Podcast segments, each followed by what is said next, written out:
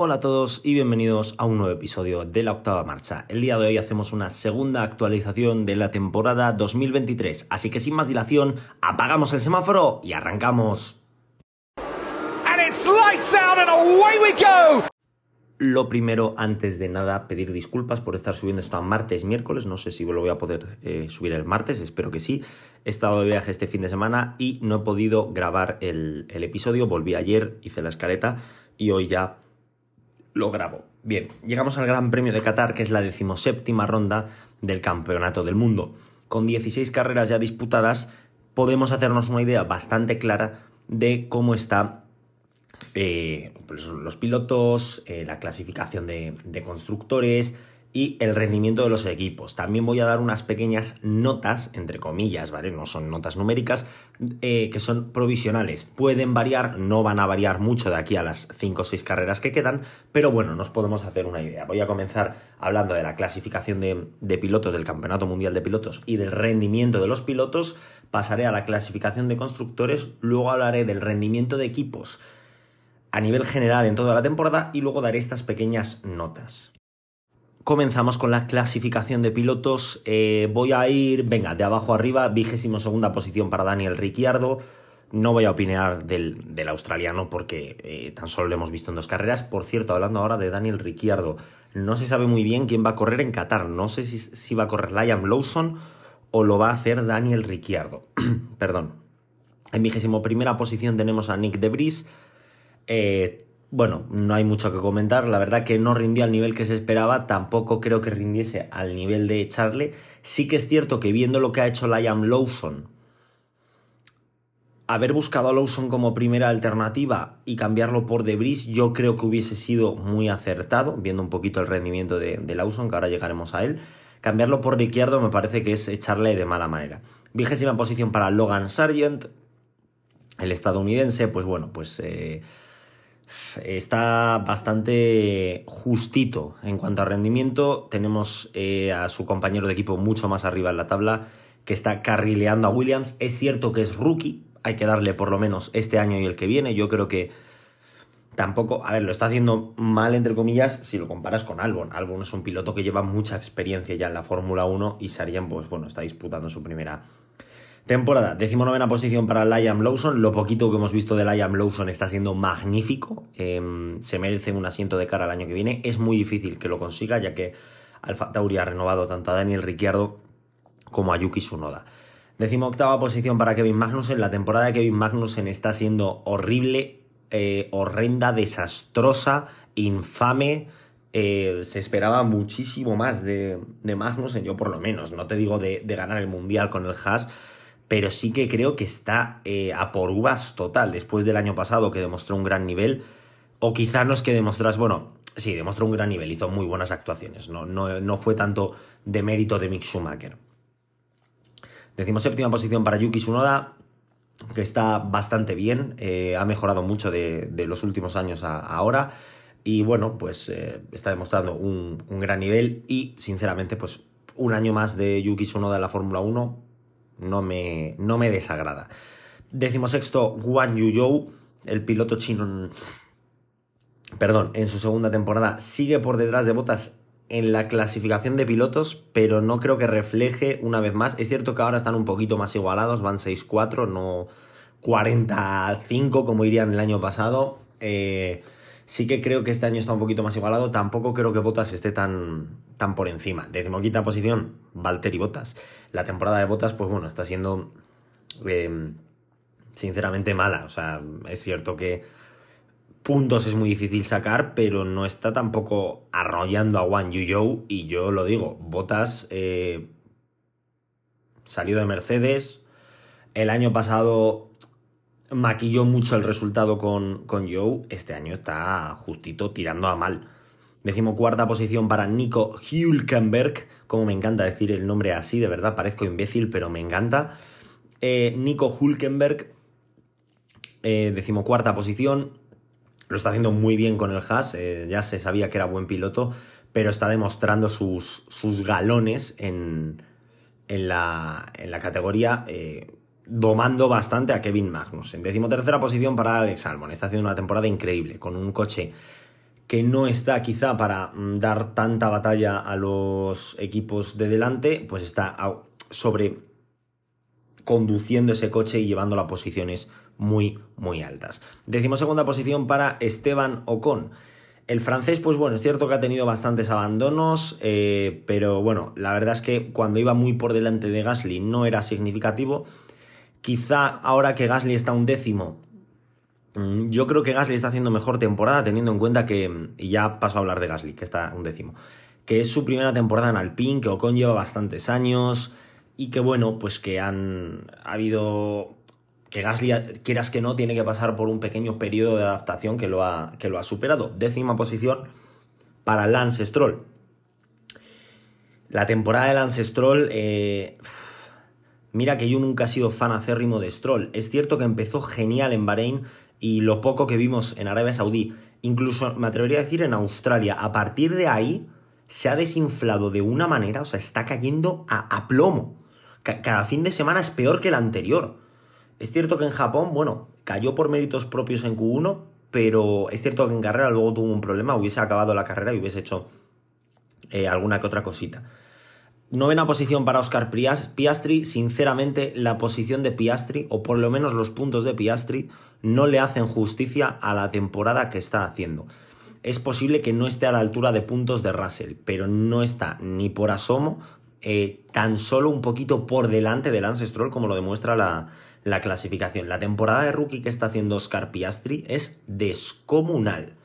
Octava posición para George Russell. Eh, es cierto que el año pasado hubo mucho hater de, de Lewis Hamilton que, que, criticó muy duramente que, bueno, es que mira, Russell, el primer año en Mercedes, le ha pintado la cara.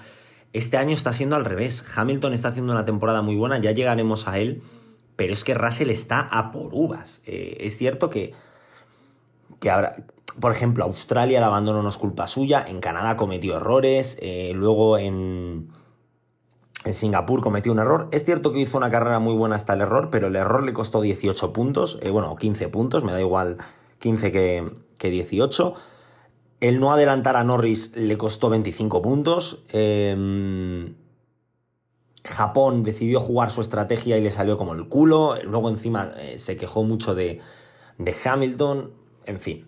Séptima posición para Lando Norris. Eh, el británico está demostrando un gran nivel, como lleva demostrando bastantes años en, la Fórmula 1. Y con este McLaren caído de menos a más, pues lo ha, lo ha sabido materializar en cuanto a, en cuanto a puntos se, se refiere. Sexta posición para Charles Leclerc. La temporada de Leclerc no está siendo buena. Eh, no está siendo la mejor temporada de Leclerc. Las excusas que me quieran poner, que me las pongan. Eh, la realidad es que Sainz está haciendo para mí mejor temporada que él, está en quinta posición, le saca puntos, eh, ha conseguido ganar, cosa que Leclerc no, ha conseguido hacer poles, cosa que Leclerc también, ha conseguido hacer podios, cosa que Leclerc también. No sé qué excusa tienen ya los fans de Leclerc, los fanboys de Leclerc más que los fans, porque habrá fans que, admitan la, realidad de que Sainz está haciendo mejor temporada que él y que está muy, muy parejo en cuanto a, en cuanto a nivel. Otros eh, fans tóxicos que veo por, por TikTok, pues ah, no, es que tiene podios, hace cuatro carreras, es que tiene podios, ahora que Sainz ha conseguido podios, es que tiene más podios, ahora que Sainz ha ganado, es que los abandonos de Leclerc, bueno, quitando, ya lo he comentado alguna vez en este, en este podcast, eh, quitando el abandono de Bahrein, que es una rotura de motor en la primera carrera del año que no tienes culpa de nada. Australia se lo busca el solo y bueno, Holanda es un lance de carrera, igual que es un lance de carrera el abandono de, Carlos en, Bélgica. Eh, quinta posición para Sainz, está demostrando su mejor nivel. Yo creo que si Sainz fuera capaz de mantener este nivel el año que viene en un coche más competitivo, podríamos ver a, Sainz peleándole de tú a tú a Leclerc. No vamos a hablar de Verstappen, no vamos a hablar de Hamilton, no vamos a hablar de nadie. Vamos a hablar de su compañero de equipo, que, mantiene en equipo para 2024. Eh, yo creo que pelearía de tú a tú, muy de tú a tú, con Charles Leclerc. Cuarta posición para el padre de la Fórmula 1, don Fernando Alonso Díaz ha perdido la tercera posición en manos de Lewis Hamilton y es muy difícil que la recupere en lo que queda de temporada y más viendo el rendimiento de ambos coches. Ha hecho una temporada sublime, con un coche que empezó muy bien las cuatro o cinco primeras carreras y que luego ha sido superado por Mercedes Posteriormente ha sido superado por Ferrari y actualmente está siendo superado por McLaren. Eh, y Alonso está cuarto luchando contra viento y marea, defendiéndose con uñas, eh, haciendo todo lo posible en un coche que su compañero de equipo está demostrando que no está a la altura de, de lo que está haciendo Alonso. Que quizá tampoco esté a la altura de lo que está haciendo Lance Stroll, esté en un término medio. Pero de verdad, que lo que está haciendo Alonso es una maravilla de temporada. Maravilla de temporada la que también está haciendo Lewis Hamilton. El británico ha vuelto a uno de. ha vuelto a recuperar su forma. No creo que esté en su mejor momento, pero sí que creo que está en una forma muy buena. Está mm, ganando con solvencia a George Russell. Le saca bastantes, bastantes puntos. Creo que son cerca de 70 puntos en la clasificación de pilotos. Eh, y está muy por encima del, del británico. Segunda posición para Checo Pérez. Voy a ser completamente honesto y crudo con, con el mexicano. Checo Pérez está segundo por el coche que tiene. Si el coche que, que tiene fuese un coche, aunque tuviésemos el Red Bull y un Red Bull dominante, pero un Red Bull que desde el principio de temporada estuviera más cerca del resto, posiblemente Pérez no estaría segundo. No voy a decir que tuviese un décimo por detrás de Gasly. Sinceramente, creo que estaría por detrás de Hamilton y muy probablemente de Alonso. Tuvo un arranque de temporada muy bueno, le duró cinco carreras. Eh, segundo puesto en Bahrein, primero en Arabia, segundo en, en Australia, primero en, en Azerbaiyán, segundo en Miami y a partir de ahí cayó en picado.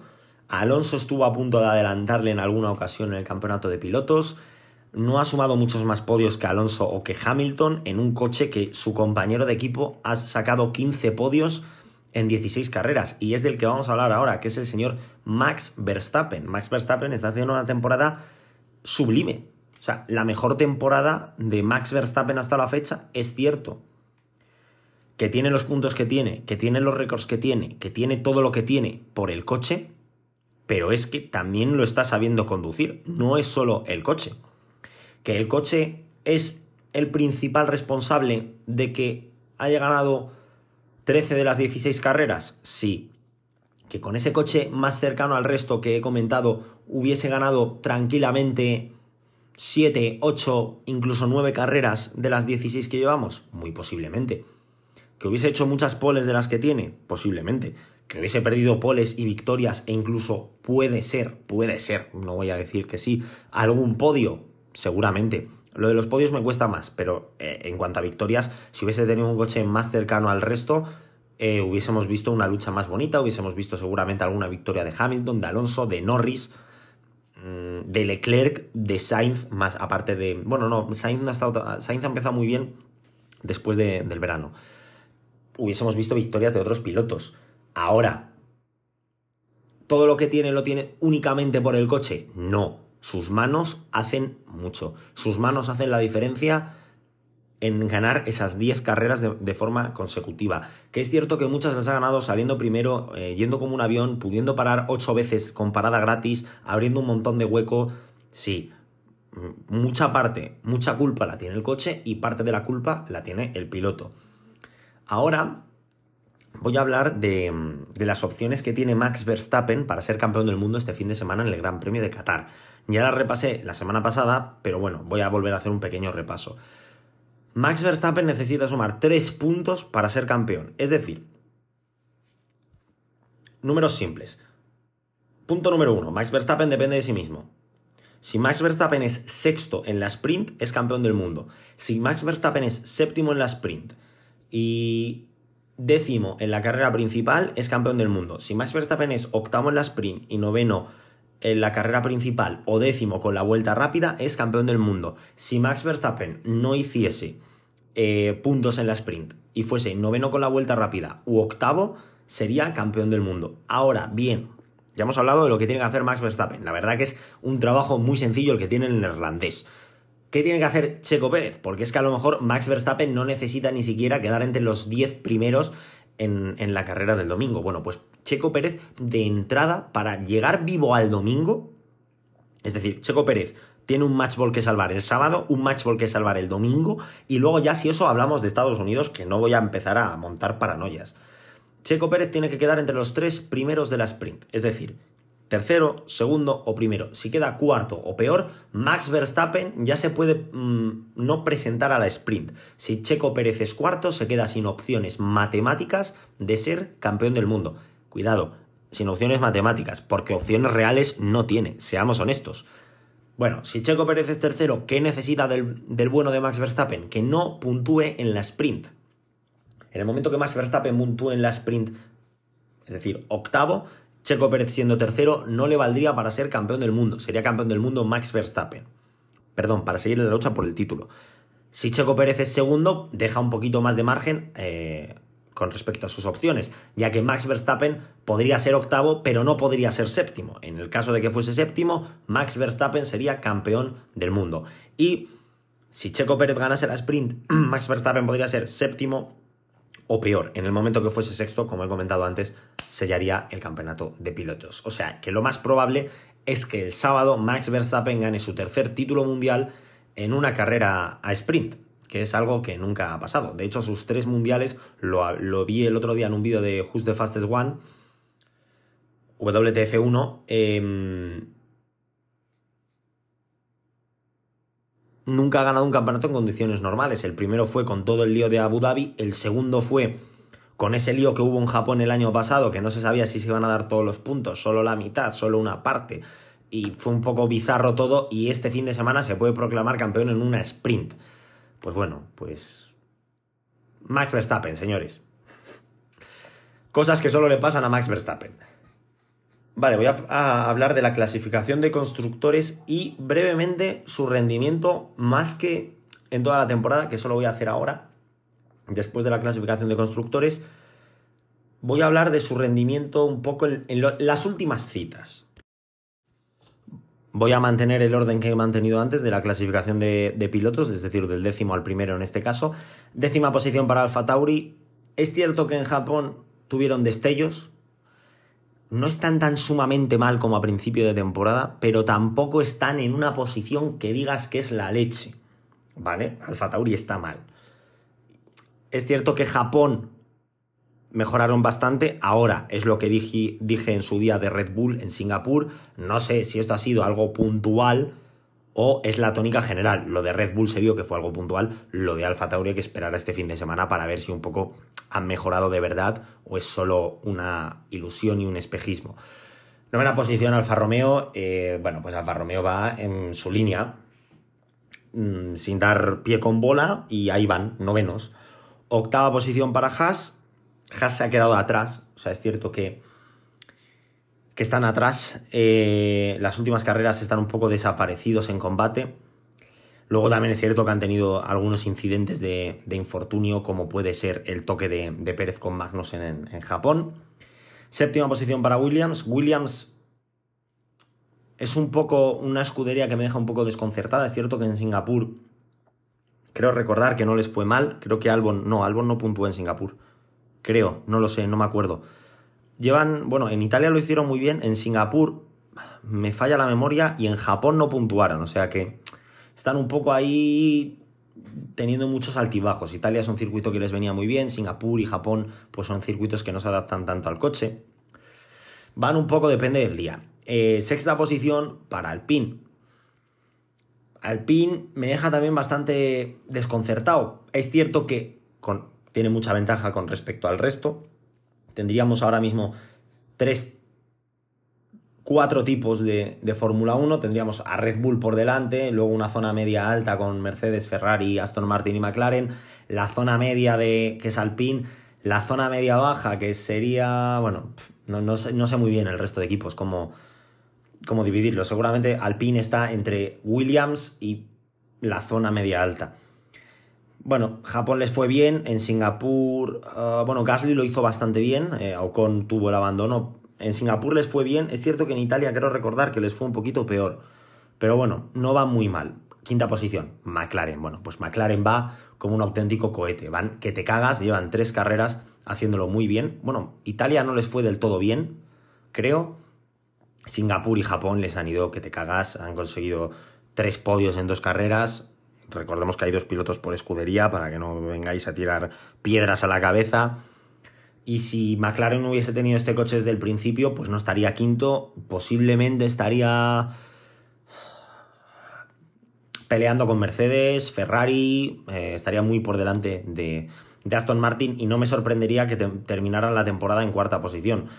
Porque los cuartos son Aston Martin y últimamente van de capa caída. Es cierto que tuvimos un pequeño destello en Zandvoort, sabíamos que en Monza iba a ir mal, en Singapur el Aston Martin de Alonso tuvo problemas, Stroll no pudo ni correr y en Japón no fue del todo un desastre, pero fue mal realmente para lo que nos tiene acostumbrados este coche oye, que el objetivo siga siendo 2024 y que este año, pues bueno, sigan consiguiendo puntos, algún podio random de Alonso y si cae alguna victoria, pues la vamos a, yo la voy a celebrar como el más eh, cabrón de, todos. Tercera posición para Ferrari. Es cierto que empezaron la temporada un poco perdidos, pero últimamente van muy bien, llevan tres carreras en muy buena forma. Eh, si mantienen esto, podrán pelear con Mercedes. Si se empiezan a desinflar ahora a partir de Qatar, pues ni Mercedes ni hostias. Tampoco creo que McLaren sea una amenaza para ellos. Depende de lo que hagan. ¿eh? Todo es cierto. Si empiezan a sumar ceros y McLaren empieza a sumar de 30 en 30 puntos, cuidado. Segunda posición para Mercedes. Em, muy buena temporada. Han ido un poquito de, de, menos a más y ahora vuelven a ir un poquito hacia, hacia abajo. No creo tanto que Mercedes esté bajando el rendimiento, sino que McLaren lo ha subido bastante y ha puesto un listón muy alto. Está peleando con Ferrari y, y bueno, depende un poco del, circuito, pues van mejor o, van peor. Y ahora vamos a hablar del campeón del mundo de, constructores, Red Bull. Pues no se puede decir nada más, eh, sinceramente. Red Bull va a su bola, completamente a su bola han hecho una temporada sublime. Eh, el mejor equipo de, la parrilla y la temporada más dominante de la historia, casi con toda seguridad. Quizá esta temporada solo sería equiparable a Mercedes 2016 o McLaren 1988. Eh, lo que está haciendo Red Bull es para aplaudir. También creo que hay que poner medidas a Red Bull, me refiero eh, es cierto que no van súper sobrados como a principio de temporada, que está la cosa un poquito más cerca, un poquito. Hemos visto que Red Bull ha fallado en uno de los 16 circuitos. Eh, pero creo que igual que se hizo, hicieron cambios de, de reglamento con Mercedes para ir nerfeando a Mercedes, también hay que hacerlos con Red Bull. No porque Mercedes haya tenido 8 años, Ahora hay que decir, bueno, pues es el turno de Red Bull que gane en 2022, 2023, 2024, 2025. Cuatro años seguidos ganando como está ganando Verstappen. Porque el problema no es que Verstappen gane todas las carreras. Porque si realmente las ganase, porque es el piloto más rápido, que me dices, pues está Verstappen primero, eh, alguna carrera llega Red Bull y domina, ¿vale? Llegan, pum, eh, yo qué sé, por decir un circuito, Mónaco. En Mónaco se sacan el, el armatoste o en Suzuka sacan el armatoste y ganan. Venga, vale. Pero en el resto de carreras, Hamilton, Alonso, Sainz, Leclerc, Norris, Russell, Piastri estuvieran cerca, menos de 5 segundos, estuvieran ahí peleando y Verstappen echas el resto y dice, venga, va, pa, echo el resto y gano. 5 segundos me refiero a ritmo normal, es decir, sin safety cars, sin banderas rojas, sin nada raro que ocurra. O sea, hay un safety car que sea muy al principio, o sea, que no sea el safety car. Dices, no, en Australia ganó por menos de un segundo. Hombre, la carrera terminó bajo safety car. Si no ganas por menos de un segundo, hostias, mucho se te ha tenido que dormir el piloto de, de detrás. Si fuese ese el caso, yo no me quejaría. Porque realmente está ganando el mejor piloto. Porque está sacando el resto. Cosa que Hamilton o Alonso no podrían hacer en esta hipótesis. Ahora, que gane por 35 segundos, porque es el mejor piloto a día de hoy, casi con toda seguridad, para mí, ponerlo por delante de Alonso me cuesta, pero bueno, entiendo perfectamente que la gente lo valore como el mejor piloto del año. Yo le voy a dar spoiler que te cagas, eh, la octava marcha Words le va a entregar el volante de oro, no os preocupéis, no se lo voy a dar a Alonso. Eh, algo le daré a Alonso seguramente, pero el volante de oro se lo tiene que llevar Max Verstappen, porque a pesar de que la temporada de Alonso está siendo muy buena, la de Verstappen está siendo impecable. El único fallo que ha tenido Verstappen es Singapur. por ponerle un pero a la temporada, que tampoco es para ponérselo. Entonces, claro, cuando tú tienes un dominio tan abrumador que en gran parte viene por el coche, me cuesta mucho pensar que me quedan tres años, dos años, perdón, más de esto. Es que es muy aburrido. Porque es muy aburrido ver cómo gana siempre el mismo piloto por 40 segundos. No, porque es que Hamilton y Mercedes, sí, Hamilton y Mercedes han tenido algún que otro año. Mira, ya aunque Red Bull sean los cracks de cracks, si por lo menos Pérez le diese batalla a, Verstappen, podríamos decir, bueno, es como Mercedes, pero es que ni siquiera Pérez es capaz de darle batalla a, Verstappen. Y salvo Hamilton o Alonso, quizás, quizás, siendo muy optimista, Norris, no voy a meter a Piastri en el saco de momento, siendo súper, súper, súper optimista Norris y Hamilton y Alonso es cierto que le darían más trallas siempre y cuando el coche no decantase del lado de, de Verstappen. Pues igual que se nerfeó a Mercedes, hay que nerfear a Red Bull. Han hecho un buen trabajo, hay que felicitarles, hay que ponerles las mismas trabas que se le pusieron a Mercedes. Ya hablaré de esto en otro episodio porque ahora vamos a pasar al rendimiento de equipos. ¿Cómo ordeno yo a los 10 equipos esta temporada?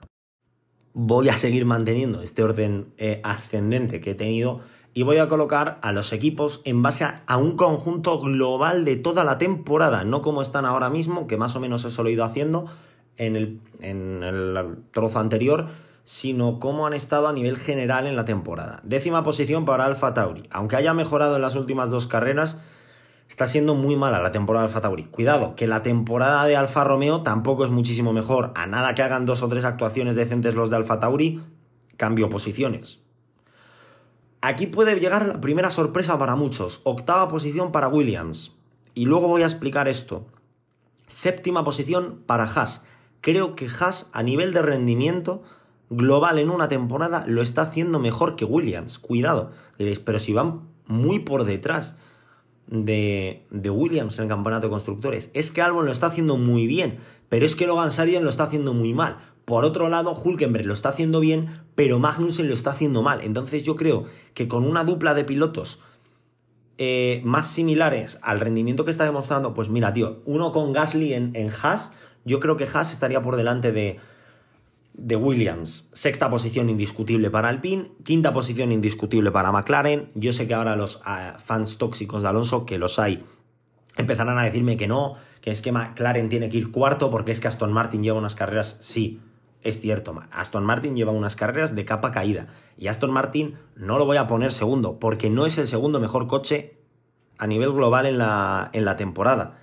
Eh, pero tampoco es la gente, no, aquí no somos el octavo coche. No, tío, que, que no, que no saquemos las cosas de esto tampoco. No es el mejor coche, no es el segundo mejor coche, pero tampoco es el quinto de momento. Cuidado, a final de temporada esto puede volver a darse la vuelta. Cuarta posición, ahora sí, Aston Martin. Vale, todos de acuerdo. McLaren empezó la temporada muy mal, Aston Martin la empezó muy bien, McLaren ahora va súper bien, Aston Martin va mal.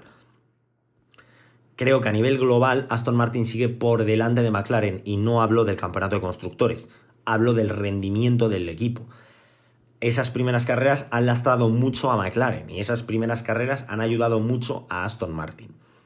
Tercera posición, Ferrari. Habrá gente que me intente discutir que es que el Aston Martin es mejor que el Ferrari en, líneas generales. No, el Aston Martin lleva ya bastante tiempo por detrás del Ferrari y lo ha demostrado en Singapur. En un circuito que no tendría que ir especialmente bien el Ferrari, han conseguido ganar el circuito donde Alonso y Aston Martin tenían que conseguir la 33. Lo siento mucho, han quedado decimoquintos. Y es una realidad. Y ya está, se admite, no pasa nada. Que sí, que todos sabemos que quedaron decimoquintos por la sanción y por el problema en la suspensión. Sin el problema en la suspensión hubiese entrado en la zona de puntos, y posiblemente hubiese quedado cuarto, quinto. No hubiese ganado la carrera porque no hizo la pole en un circuito que se le adecuaba bastante. En Mónaco, que era otro circuito muy similar a las características del Aston Martin, estuvo a nada de hacer la pole position. Segunda posición, Mercedes. Mercedes y Ferrari, aunque es cierto que ahora están muy parejos y no sabría definir muy bien en qué puesto está cada uno a día de hoy, a nivel general de la temporada, Mercedes ha hecho mucha mejor temporada que Ferrari. Ferrari ha ido eh, de menos a más y Mercedes ha ido de menos a más y se ha mantenido, lo que pasa es que Ferrari le ha eh, recortado bastante. Y en primera posición, como no puede ser de otra manera, Red Bull, primera posición abismal para los toros rojos de Austria, porque es que van sobrados. Eh, creo que no es ningún secreto y tampoco me voy a parar en explicar esto más, porque es que lo sabemos todos, que van sobrados. Y ahora, por último, vamos a hablar de estas notas breves por un lado eh, que voy a dar para cerrar el, episodio. Son notas, a ver, os digo, son notas de, niño pequeño, bien, mal, aprobado, suspenso, ¿vale? No, no, es todo lo que hay, hay más rango, pero bueno, voy a comenzar con, con, cada equipo, voy a desglosar primero el equipo, la nota que le doy al equipo y luego a los pilotos. Vamos a ir igual, de la, está, lo tengo ordenado por la clasificación de constructores, comenzamos con Alfa Tauri. Alfa Tauri al equipo, cuidado, el equipo, la nota la baso en dos factores. Uno, cómo están a nivel de coche y dos, lo que están haciendo sus pilotos. Es cierto que el, que el equipo se puede mover en función de lo que hagan los pilotos. Los pilotos no tienen por qué moverse en función de lo que haga el equipo. Es decir, un piloto puede estar suspenso y el equipo haber hecho una temporada excelente, al igual que un equipo puede estar con una temporada excelente y un piloto, eh, perdón, un, equipo puede ser suspenso y un piloto excelente. Comenzamos con Alfa Tauri, yo a Alfa Tauri le doy un suspenso. La temporada que están haciendo es eh, lamentable. Y ahora, bueno, pues eh, solo Alfa Tauri es un equipo un poco raro porque tengo cuatro pilotos. Voy a ir, bueno, a Ricciardo le doy un regular, solo hemos tenido dos carreras para verle, tampoco han sido brillantes, pues tampoco lo voy a suspender, tampoco lo voy a probar, regular, pues bueno, ni bien ni mal. Eh, Liam Lawson, sin embargo, muy bien, ¿vale? Chapo por Liam Lawson, lo está haciendo muy bien, tres carreras, es cierto que es una más que Ricciardo, pero eh, las diferencias son notables. De Bris, muchos pensaréis que le voy a dar un suspenso, para mí es un regular porque mm, yo considero que tendría que haber terminado la, la temporada. Es cierto que nos hubiésemos privado de ver a Liam Lawson, que ha sido un diamante en bruto, pero las cosas como son. Yo creo que el despido de Debris para mí fue precipitado, entonces tampoco lo voy a suspender, tampoco le voy a dar un excelente porque no lo hizo excelente, pero eh, sí que le doy un regular. Y Yuki Tsunoda, bien. Está cumpliendo, bien. Alfa Romeo, suspenso. Alfa Romeo está haciendo una temporada también mala. Al igual que el primer piloto de la lista, que es Valtteri Bottas, que le doy un suspenso. Es cierto que Muchos podréis pensar que le tengo manía a Valtteri Bottas y en cierta manera es cierto, o sea, de, en, cierta forma es verdad, le tengo algo de manía, entre comillas, porque a Valtteri Bottas, a nivel de carisma, tiene un carisma espectacular y eso, ole, chapo por él. Y, aprecio su carisma y el cómo se está dejando querer por la gente y tal. Ahora, un piloto de Fórmula 1 tiene que tener una serie de cualidades que Valtteri Bottas mm, entre comillas, no reúne. Ojo, hay pilotos mucho peores que Valtteri Bottas. ¿vale? Cuidado. Pero creo que Botas eh, podría dejar hueco a otros pilotos mucho mejores que él. Entonces, pues por eso lo suspendo. Wang Yuzhou, aprobado eh, por los pelos. Porque, a ver, claro, que si me baso en el rendimiento en puntos está muy mal, pero le está plantando en cara a Botas en su segundo año, que es un piloto muy experimentado, el finlandés. Haas. Haas me deja un poco un sabor agridulce. Empezaron muy bien, ahora van muy mal. Le voy a dar un regular. No es un suspenso, tampoco es un aprobado. Está ahí, entre medio del bien y del mal. A Nico Hulkenberg le doy un bien, ha vuelto que te cagas, lo está haciendo súper bien. Perfecto, bien, tampoco es un excelente, pues las cosas como son, ha cometido, no está teniendo una temporada perfecta, pero lo está haciendo bien. El que está suspenso es su compañero de equipo, Kevin Magnussen, está por uvas Segundo año en el equipo, eh, Hulkenberg le está pasando la mano por la cara, eh, se está riendo de él Nico Hulkenberg y está demostrando que Magnussen en un, poco se vio el año pasado beneficiado por el compañero de equipo que, mm, que tenía. Williams, aprobado, ¿vale? Williams aprobado, está haciendo una temporada buena, sin más, un poquito mejor de lo que quizá esperaba yo a principio de año. A Alex Albon le tengo que dar un muy bien. Alex Albon lo está haciendo muy bien. Las cosas como son, son factos. Que Alex Albon está haciendo una temporada muy bien. Y Logan Sargent me deja un poco. No indiferente.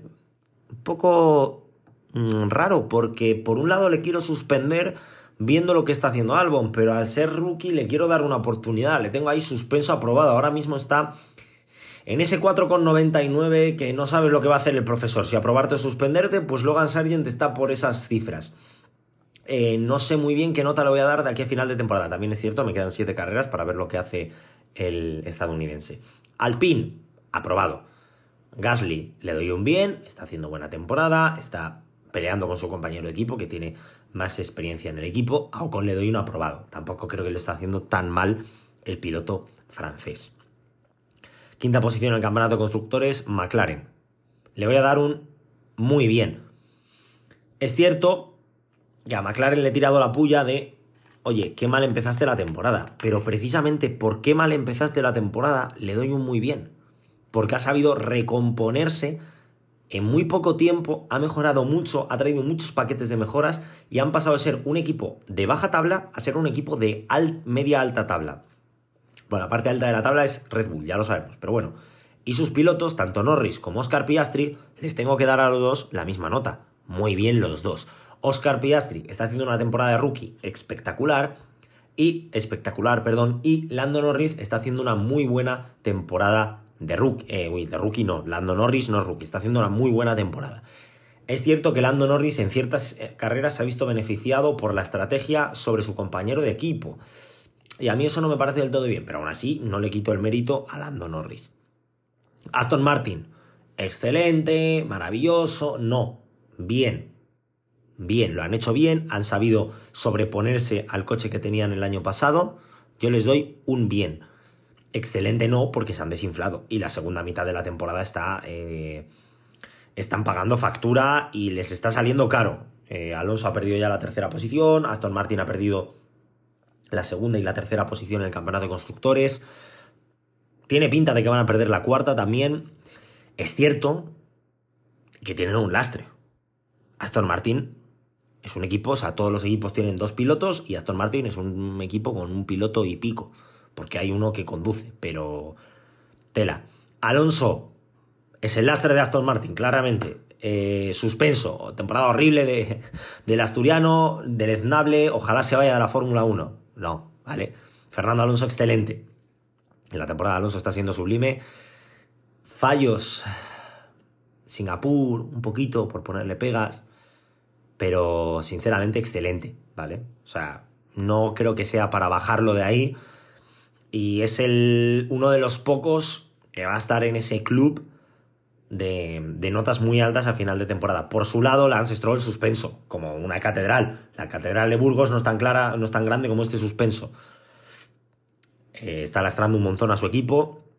Está ahí porque es el jefe del hijo, todos lo sabemos, lo llevo diciendo muchos años. A mí lo que me jode de Stroll es que está ahí porque su padre es su padre por quién es su padre, no por méritos propios. Quizá llegó a la Fórmula 1 por méritos propios y se pudo haber mantenido dos o tres años eh, por méritos propios. El resto es a base de meter billetes de, por parte de su padre. Entonces, esa es la tirria que le tengo a, a Lance Stroll, que está ocupando el puesto de Ricciardo, en su día estaba ocupando el puesto de Hulkenberg, puestos que podrían tener otros pilotos y que no los tienen por culpa de este señor.